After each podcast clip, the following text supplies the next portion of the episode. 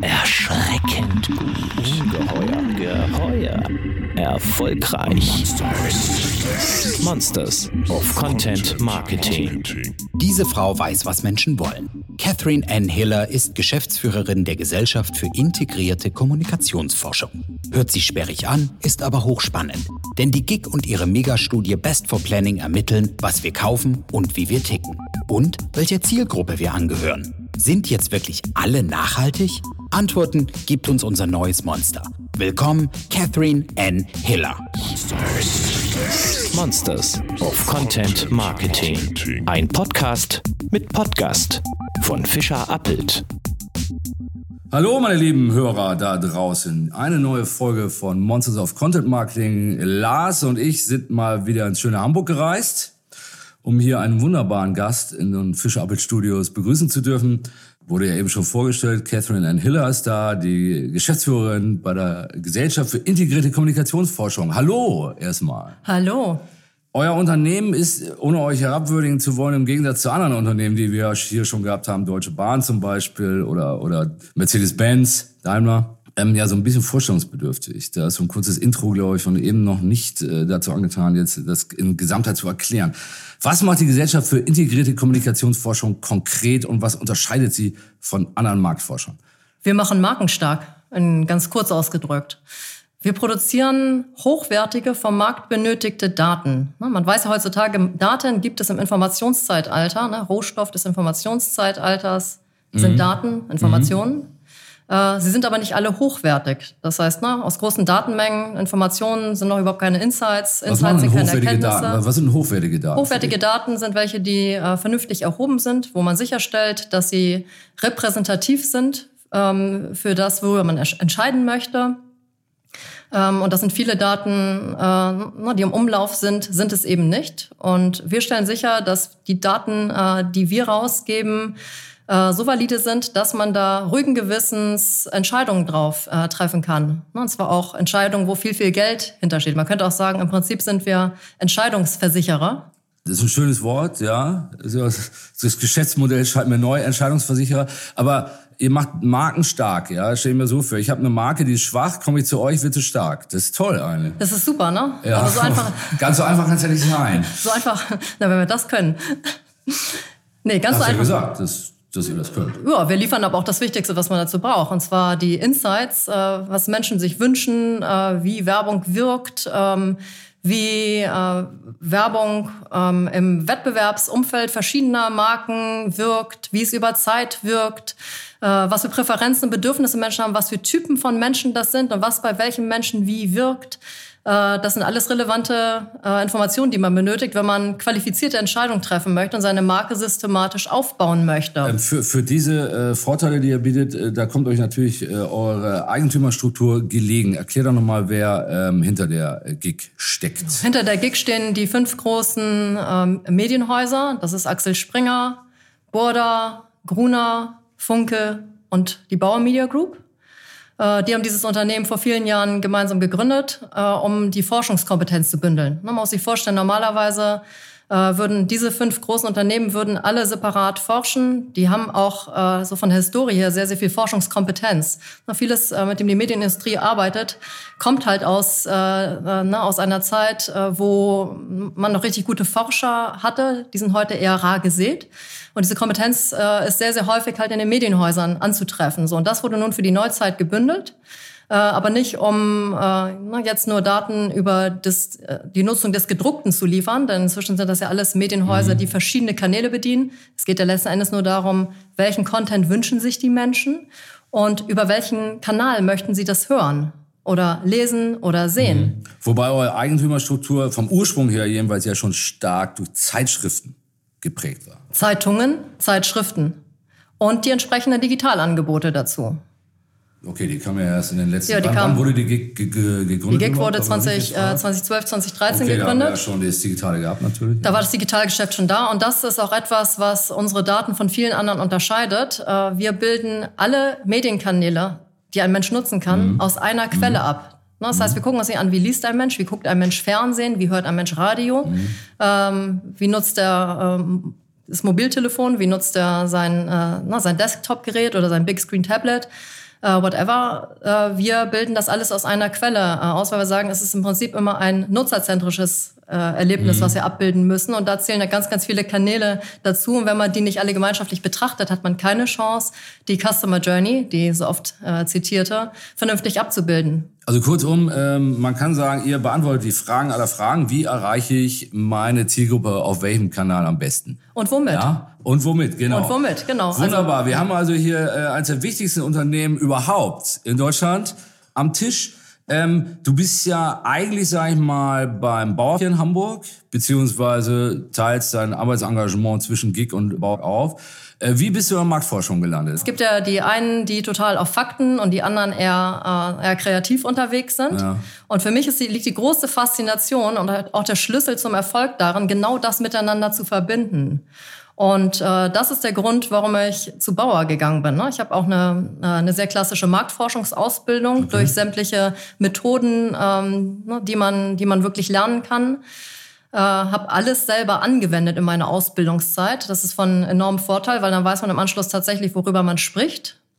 Ähm, und habe mich dann für Bauer entschieden, weil Bauer sämtliche Branchen dieser Welt abdeckt. Also alle Themen, die für den Menschen interessant sein könnten, äh, werden in so einem großen Medienhaus abgedeckt. Ich nehme in erster Linie Prominente wahr auf den Bauerblättern. Aber ja, ist, ist auch ein Teil, sagst, aber auch das, ja. auch, auch das ist spannend, ne? weil das ist ja nichts anderes als das tiefe Bedürfnis nach Verbindung. Ja. Na, womit wir in der tiefen Psychologie des Menschen äh, unterwegs wären. Und das, das miteinander, na, diesen, diesen Fakt zu kennen und das mit den entsprechenden Inhalten des Lebens zu verbinden und zu sehen, wann was wie funktioniert, das macht unglaublich großen Spaß.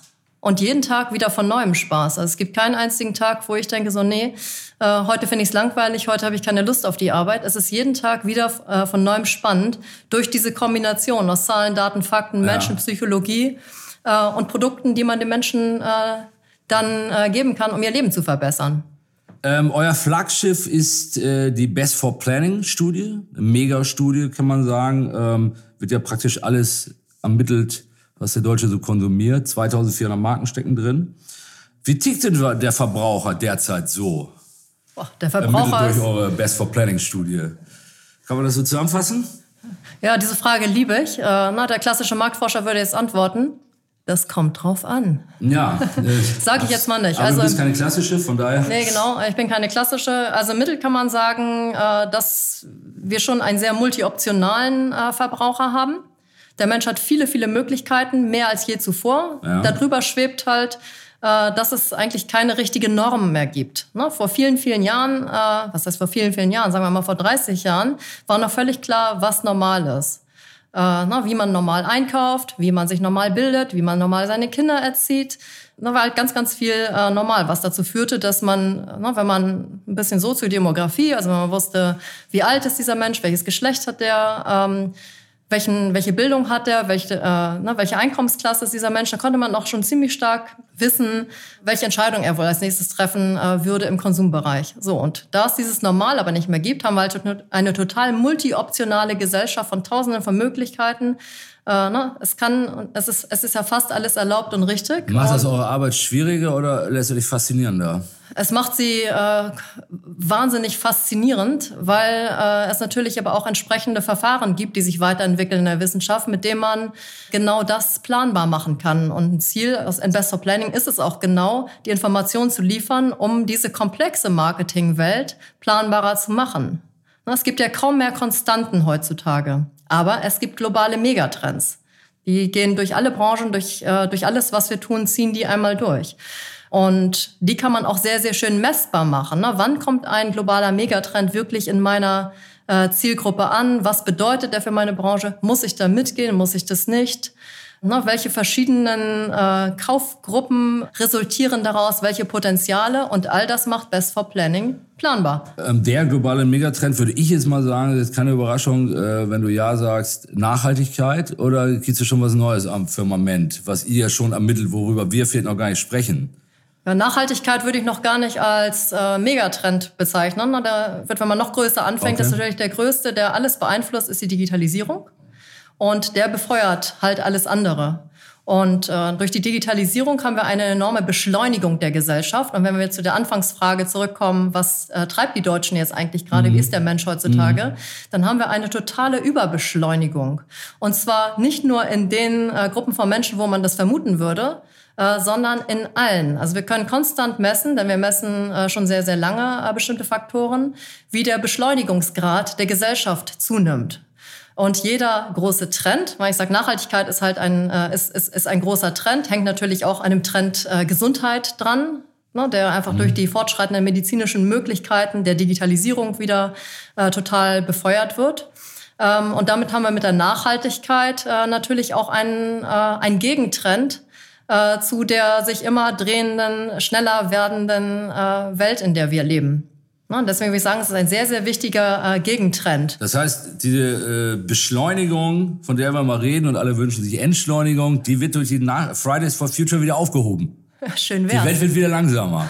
Das wäre eigentlich schön, oder? Das wäre eigentlich total schön. Äh, ne, was wir sehen, wodurch es wirklich langsamer wird. Wir sehen, dass äh, immer mehr Menschen äh, bewusst nach Ruhe und Entspannung und Erholung suchen. Und das sieht man witzigerweise sogar äh, schon bei den Youngsters. Also wenn ich mich so an meine Jugend zurückerinnere, äh, na, da hat man durchgefeiert und äh, na, da hat man sicherlich und auch gerne dann, äh, als die Arbeit begann, auch gerne mal äh, komplett durchgearbeitet mhm. und fand das wunderbar. Heute? heute? Heute, sieht man, dass sich das schon verändert und auch die Jugendlichen sich immer mehr nach äh, Ruhe und Entspannung äh, sehen. Sie nennen das natürlich dann Chillen. Es hat ein bisschen einen trendigeren Begriff inzwischen gekriegt. Ähm, wir sehen auch diesen, diesen Stressfaktor in der, in der Jugend drin und den haben wir vor, äh, vor 20 Jahren in dem Maße keineswegs so gesehen. Das heißt, die Jugendlichen empfinden schon so frühen Jahren Stress, daher das Chill-Phänomen, ja? Ja, das Chill-Phänomen, ne? Auch mal davon abgesehen, dass natürlich auch... Rechtzeitig äh, die Bremse gezogen. Rechtzeitig die Bremse. Das Phänomen Jugend ist, äh, Jugendliche, wenn wir jetzt mal kurz wieder zu Gehirnwissenschaften ja. zurückkommen, äh, Jugendliche sind sehr stimulanzgetrieben. Äh, die Jugend ist ja der Motor der Gesellschaft ohne Jugend, ohne Stimulanz äh, gäbe es gar keine Veränderung. Eine Gesellschaft würde sich nicht verändern. Ne? Eine, Jugend, eine Gesellschaft lebt davon, dass die Jugend gegen das, was das Establishment macht oder die, die gerade regieren, äh, in Anführungsstrichen, ne, oder die Führungsposition innehaben und äh, na, die Teamleiter in die Büros sind, indem man erstmal ein Stück weit äh, dagegen rebelliert. Da gibt's dann die ganz berühmte Jugendgeneration, äh, die gegen das, wirklich gegen das Bornierte, mhm. gegen das, ne, gegen, gegen die braunen Schränkwände, mhm. äh, gegen das äh, Spießertum rebelliert haben. Das tun die Jugendlichen von heute natürlich nicht mehr. Denn äh, das, was sie vorfinden, sind ja keine Spießer mehr, sondern das sind äh, na, das Menschen. sind ja die, die gegen Spießer rebelliert haben. Ja, genau, das ja. sind ja, genau, so. Und äh, na, die rebellieren gegen die Unsicherheit. Ne, die wünscht, daher kommt auch dieses Phänomen, dass äh, man sagt, viele Jugendliche werden total spießig, wünschen sich dann das Haus am See ne, oder einfach ein ganz, äh, ganz ruhiges Leben. Und wenn die Eltern sagen, hey, erleb doch mal was, geh doch mal raus, mach doch mal, probier's mhm. doch mal, komm, äh, na, dass sie eher sehr viel gesetzter unterwegs sind, weil mhm. es die große Unsicherheit ist und die große Überbeschleunigung, die sie den ganzen Tag erleben.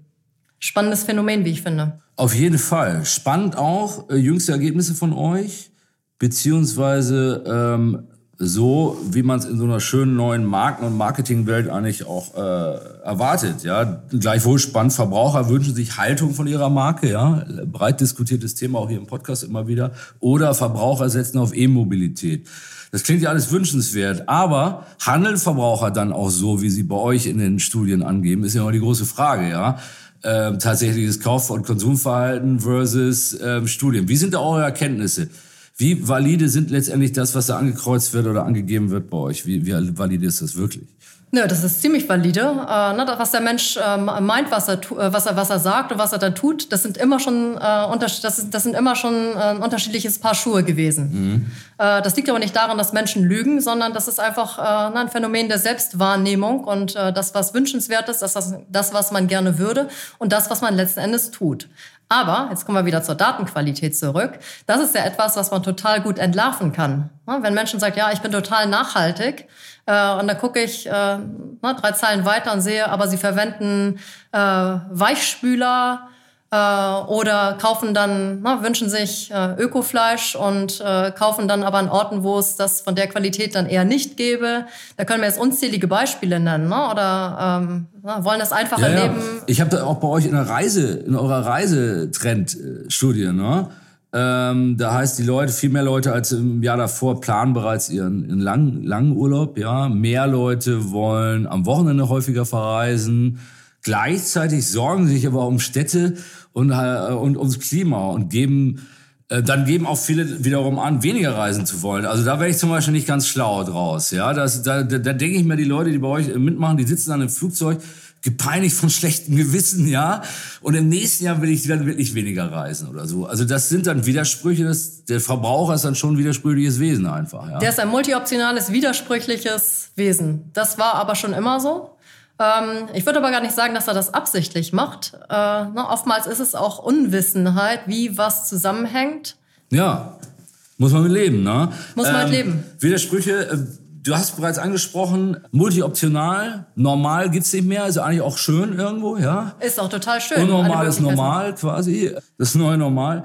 Was wir ja stark diskutieren und was unsere Kunden auch umtreibt, wir haben ja sehr viele Markenkunden mhm. auch ist, wie markentreu ist denn die jüngere Generation vor Dingen, ob jetzt jetzt Y, Z, you name it, ja? Ähm, wie, wie markentreu sind vor allem die jüngeren Menschen noch? Ich würde jetzt mal annehmen, nicht besonders markentreu aufgrund dieser Multi-Optionen, die sie da haben. Ähm, wie sieht's da aus? Und äh, ist das wirklich ein großes Problem für etablierte Marken? Tja, wo fängt man jetzt bei diesem Punkt an, ne, mit der, äh, mit der Markentreue? Also ich würde du ganz breit ausholen. Kann ich jetzt ganz breit? Da sprengen wir auch mal gern die Zeit von einer halben Stunde, die wir unseren Lesern sonst so bieten. Äh, Hörern, Lesern. Transkribiert wird's noch nicht. Leser, Hörer. Ähm, ich würde jetzt per se nicht sagen, dass junge Menschen nicht markentreu sind.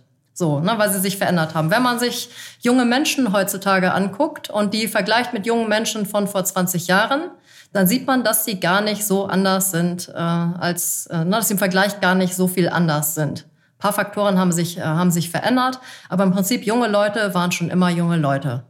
Was sich natürlich verändert hat, ist die Umwelt. Und jetzt würde ich mal einfach wieder zurückschwenken, wie Marken aufgebaut wurden. Ich sag mal, äh, Jugendliche, die vor 20 Jahren groß oder vor 30 Jahren groß geworden sind, die waren äh, sehr stark von, äh, ne, von, von starken Markenbotschaften im TV, in Zeitschriften, im Radio geprägt. Mhm. Ja, ne, da wurde, das äh, lässt sich auch sehr schön in, in, in Zahlen bemessen, äh, wie viel früher in den Aufbau von Image gesteckt wurde von Marken, in den Imageaufbau von Marken gesteckt wurde und wie viel das heute ist. Wir sind natürlich, ne, wir hatten das am Anfang mit der Überbeschleunigung.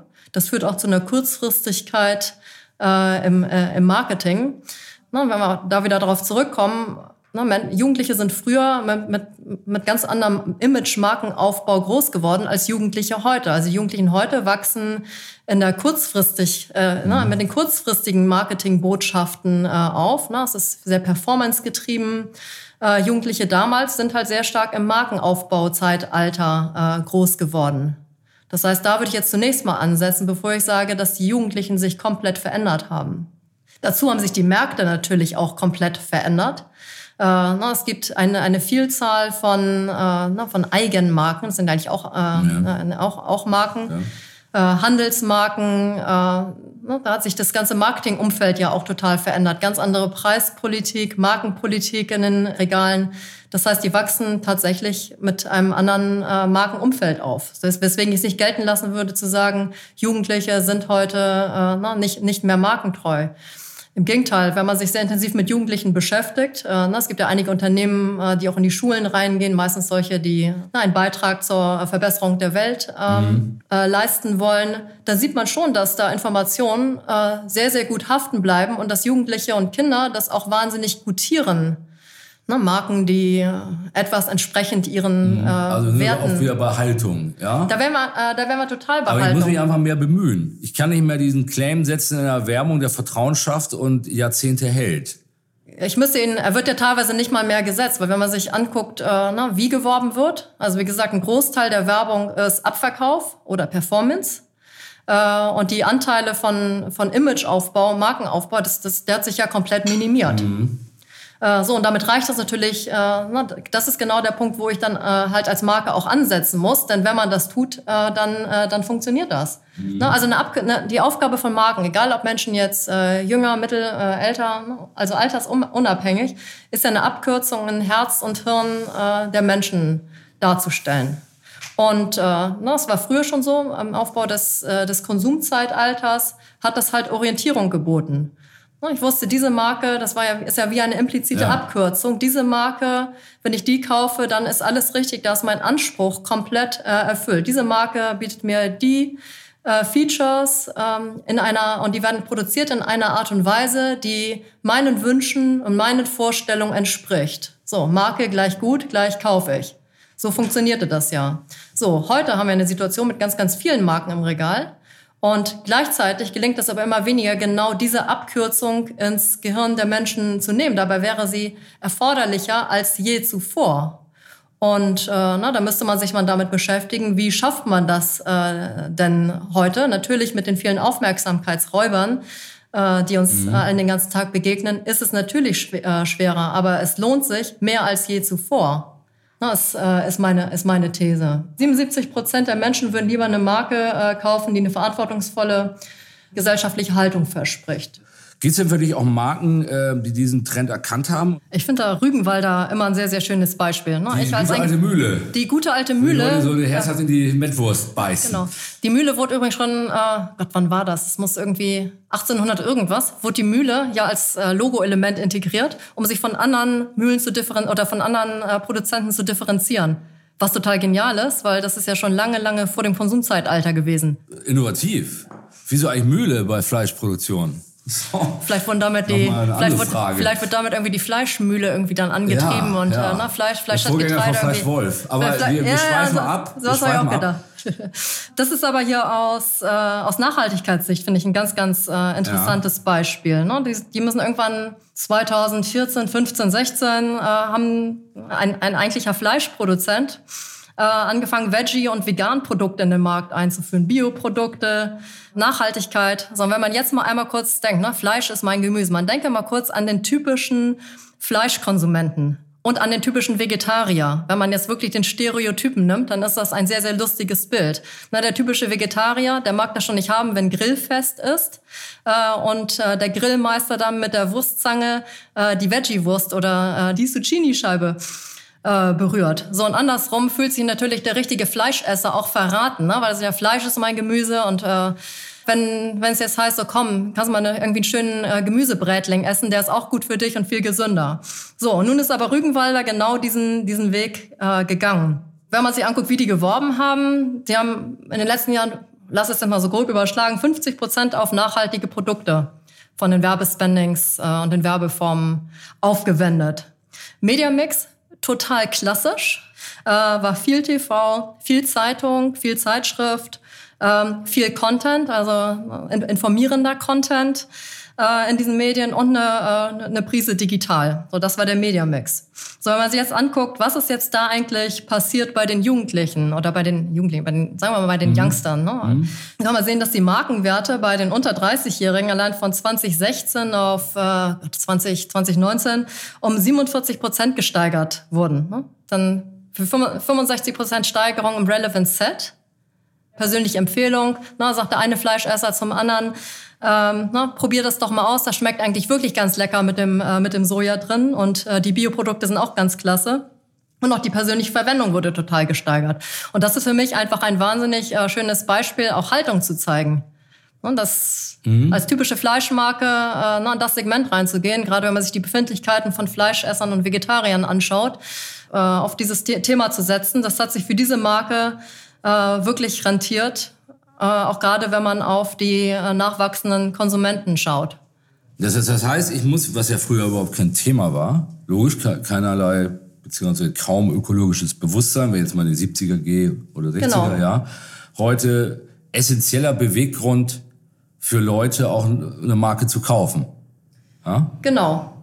Ähm, kommt dazu, ähm, ist, ist deshalb, und jetzt kommen wir die Brücke zum Content Marketing. Im, im Content Marketing bietet sich ja die Gelegenheit, ähm, äh, die Möglichkeit, ähm, im Vergleich zur Werbung, viel hintergründiger zum Beispiel über Produktionsbedingungen, ja, genau. über Engagement ähm, zu erzählen.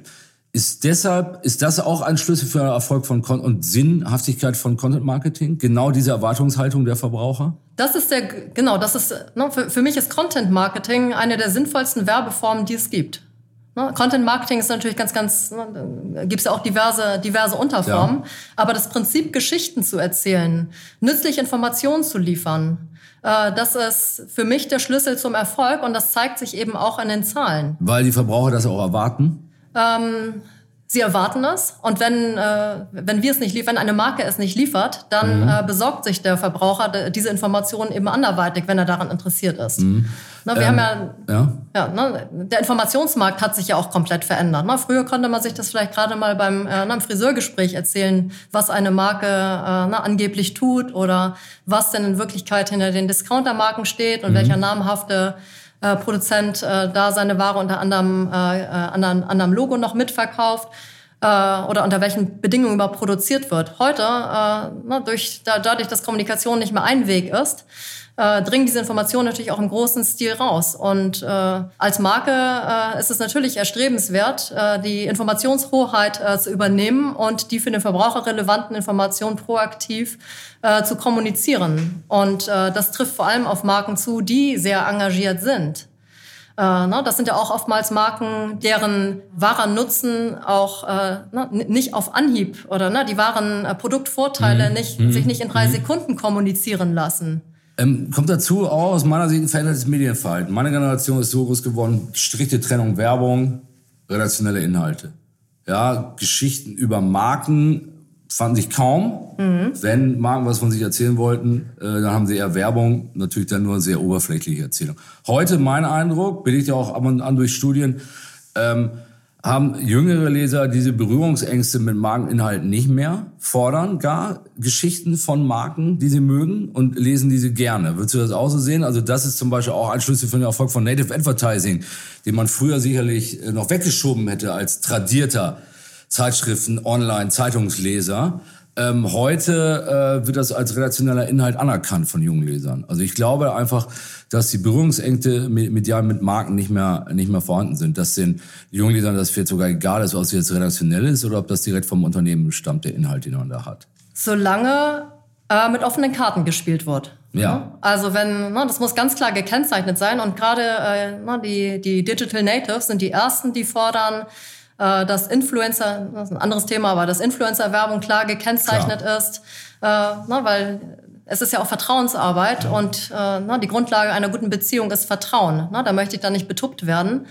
Äh, und das trifft eben auch auf sämtliche content Aber so ähnlich muss läuft ja auch in den Verlagen. Native Advertising muss ja schon gut auch ausgeflaggt sein. Genau. Aber und wenn muss ich schon genauer hingucken, um zu schauen, dass es ein gesponserter Text ist. Ja, aber, aber Ne? Zahlen zeigen ganz deutlich, es lohnt sich sogar, das dann ganz deutlich zu kennzeichnen, äh, weil das einfach äh, aufs Vertrauen total intensiv einzahlt. Also ja, und weil es jüngere Leser auch nicht, nicht abschreckt. Es schreckt die gar nicht ab, nein. Ne? Und äh, ältere im Übrigen auch nicht. Ne? Es gibt viele Menschen, der Schlüssel dazu ist, ist dieser Content für mich als Mensch relevant mhm. oder ist er nicht relevant? Mhm. Und wenn der Content relevant ist und meine Bedürfnisse erfüllt, dann äh, kann ich eine ganz andere äh, Wirkung für meine Marke dadurch erzielen. Ne, ich habe eine, äh, es wird stärker äh, wahrgenommen, es beeinflusst auch alle relevanten Leistungswerte positiv, wenn ich dem Menschen etwas gebe, was er haben wollte. Ne, das können äh, ne, zum Beispiel Informationen äh, hängen natürlich jetzt total von Branche ab, aber wenn es informativ ist für, äh, ne, für ein Thema, was mich interessiert, äh, dann kann ich damit, und das auch ganz klar gekennzeichnet ist, kriege ich äh, na, messbar riesige Vertrauenszuschüsse für meine Marke. Ich kriege mehr Aufmerksamkeit, ich kriege mehr Beschäftigung, ich kriege mehr Weiterempfehlung, ich kriege mehr Kauf. Ähm, na, das zeigen die Zahlen ganz, ganz deutlich. Und das funktioniert bei äh, jungen Menschen sehr gut und das funktioniert bei Älteren aber genauso gut. Lässt sich das bei, von euch mit, mit Zahlen auch belegen? Ja, das lässt sich mit Zahlen, das lässt sich mit Zahlen belegen.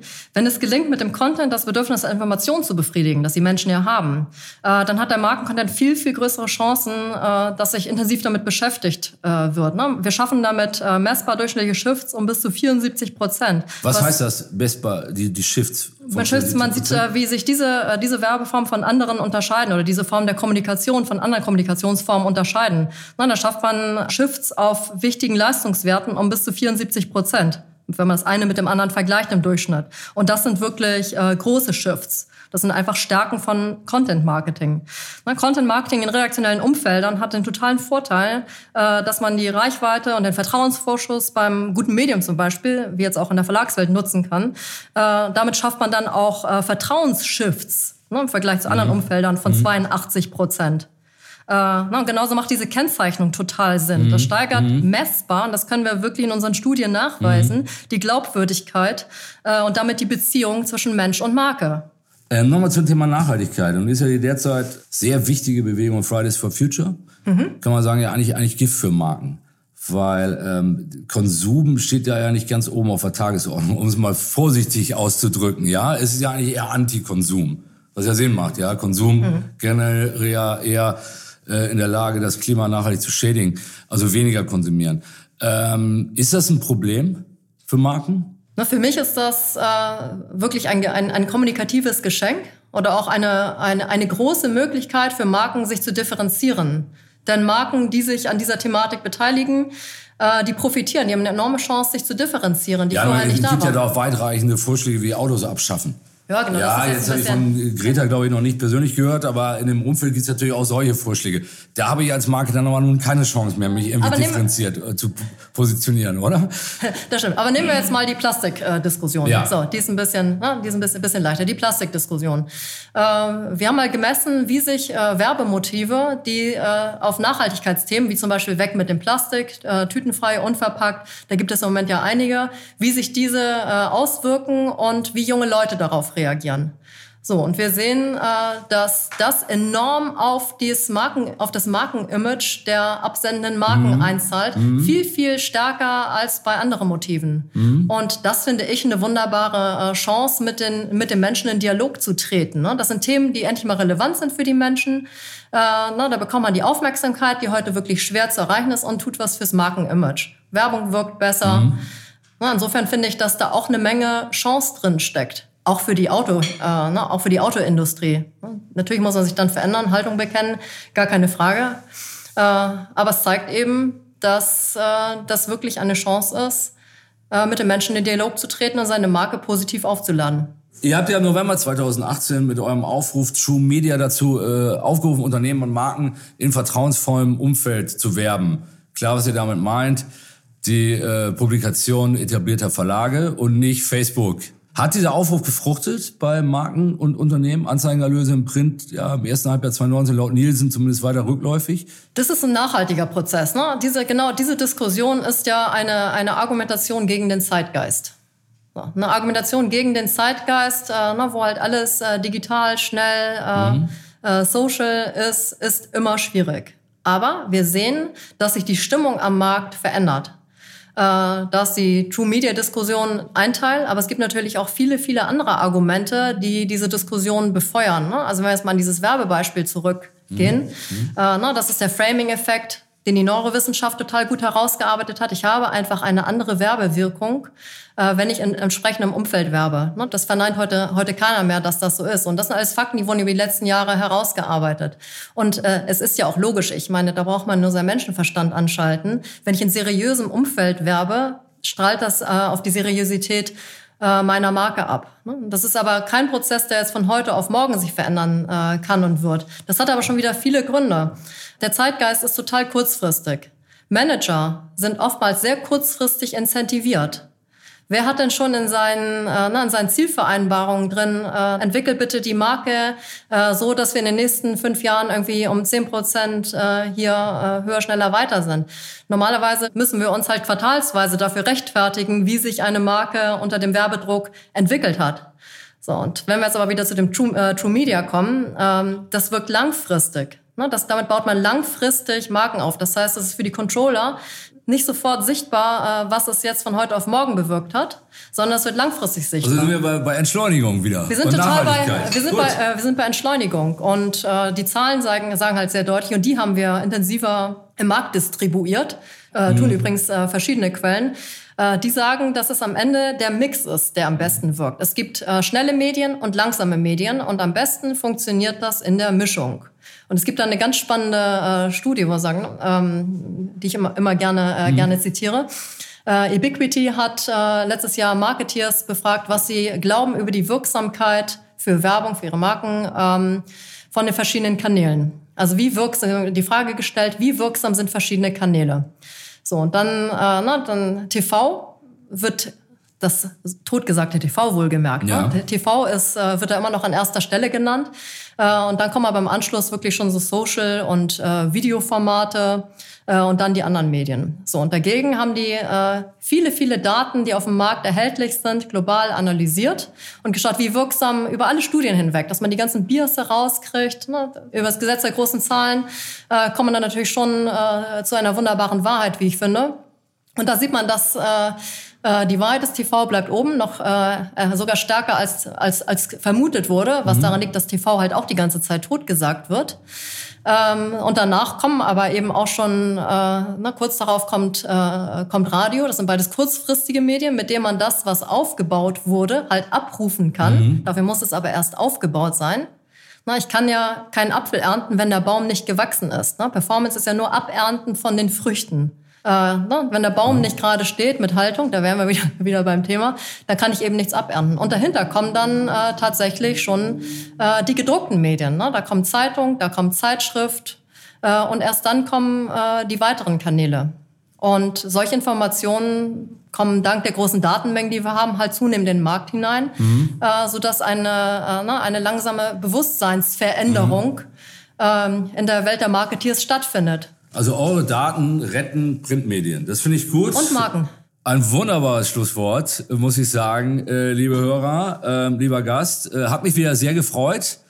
Ähm, unser kleines Stell dich ein hier. Catherine N., dir und der ganzen Verlagsbranche und natürlich der Marktforschung weiter eine, eine fantastische Zukunft. Ähm, ja, und ich bin gespannt, wie eure True Media Initiative nachhaltig langfristig weiter verfängt. Ähm, und wir sagen, Producer Lars und ich sagen Tschüss, bis zum nächsten Mal. Bis zum nächsten Podcast mit Podcast. Für weitere Monsters of Content Marketing. Schaut nicht unters Bett. Schaut unter www.fischerappelt.de.